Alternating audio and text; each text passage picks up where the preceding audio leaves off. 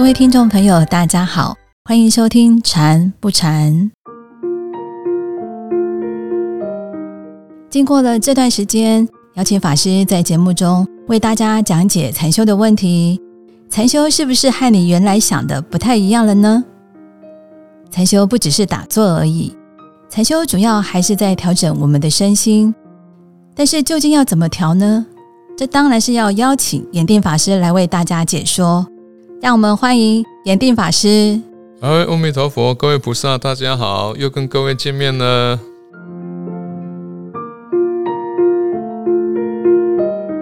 圣严法师曾经在几本讲授禅修的书籍中提到调五式。那么，对于还没有深入了解的朋友，可能仍然有些疑问。今天提问的这位朋友就想请教法师有关调五式的问题。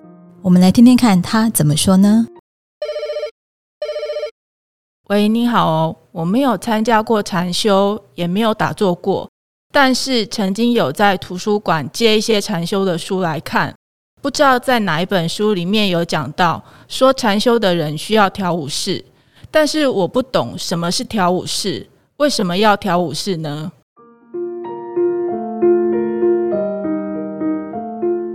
啊，调五式的话，简单的讲就是调饮食。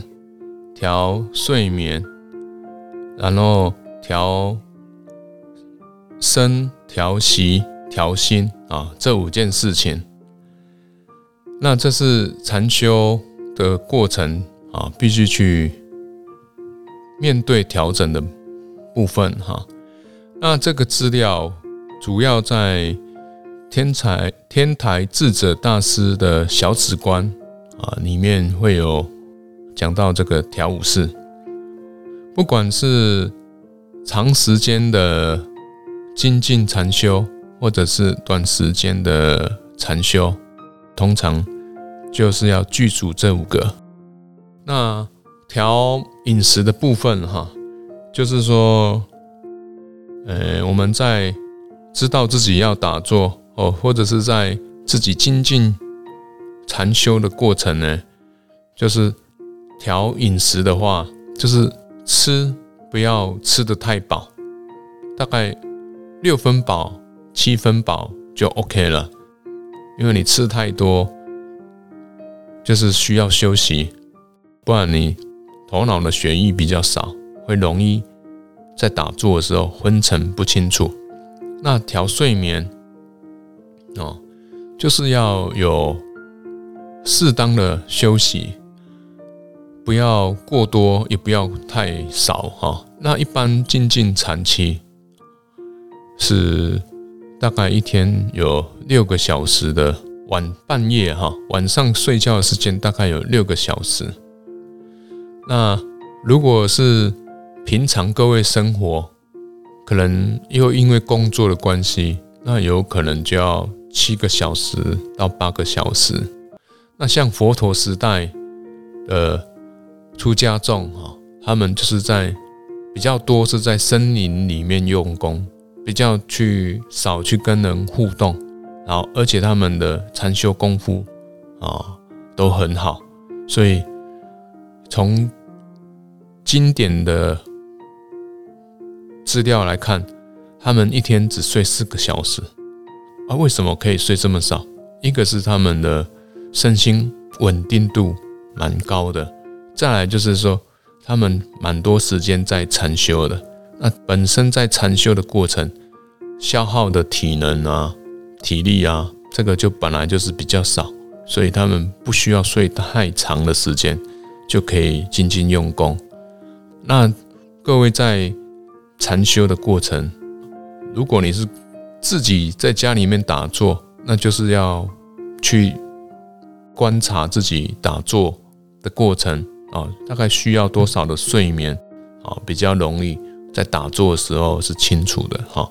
太少不行，太多的话就是比较没办法，反而不会精神比较不是那么好哈。太多的话反而会容易懒散，精神不是那么好。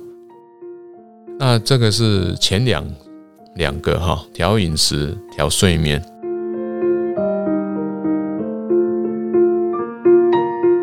再来就是调身心息，调身、调息、调心。我们一般在静静禅修的时候，这个打坐姿势做好，它本身就在调身。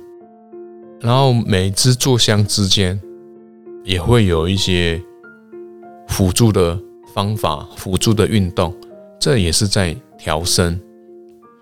然后呢，身比较稳定的时候，你坐下来，你的气息啊也会跟着稳定啊，不会那么的。呼那个急促，你的呼吸比较不会那么急促。那你比较呼吸比较稳定的时候，我们就比较容易把心收收到呼吸上来体验呼吸。那透过呼吸的逐渐稳定啊，我们因为我们把心收到呼吸上，我们心呢也会跟着稳定下来，那就会让我们的心是保持在稳定。不会起伏的状态，所以也会跟着调调到心。那在动态哈，这主要是在静态的时候哈，透过调身调息来达到调心的功能。那一般来讲，调身心息，我们不会个别独立的看，而是一起的，一起的。所以像这各位下坐之后。的按摩运动啊，通常我们还是怎么样呢？还是调身啊？因为通过按摩运动就是在调身。那习习，因为刚下坐，习还是稳定的。那运动的时候要怎么调心？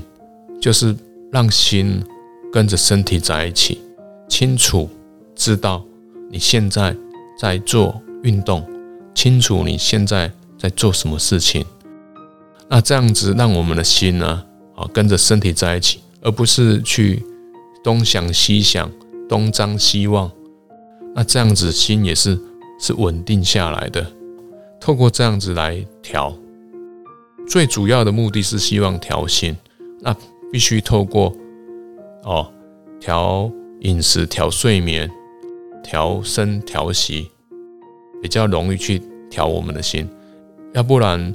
我们的心哈没有形象，没办法直接看到。如果你不透过这种身体来调整的话，很难去调整我们的直接调我们的心。所以，我们是透过调身跟调息的部分啊，来达成调心的目的，大概是这样子。好，谢谢各位。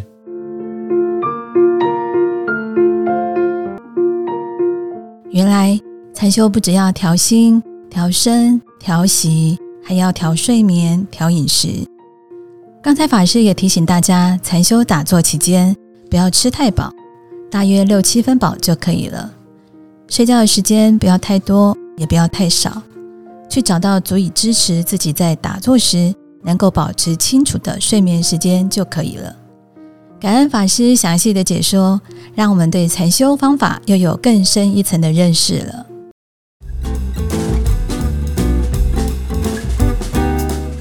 今天的节目就到这里。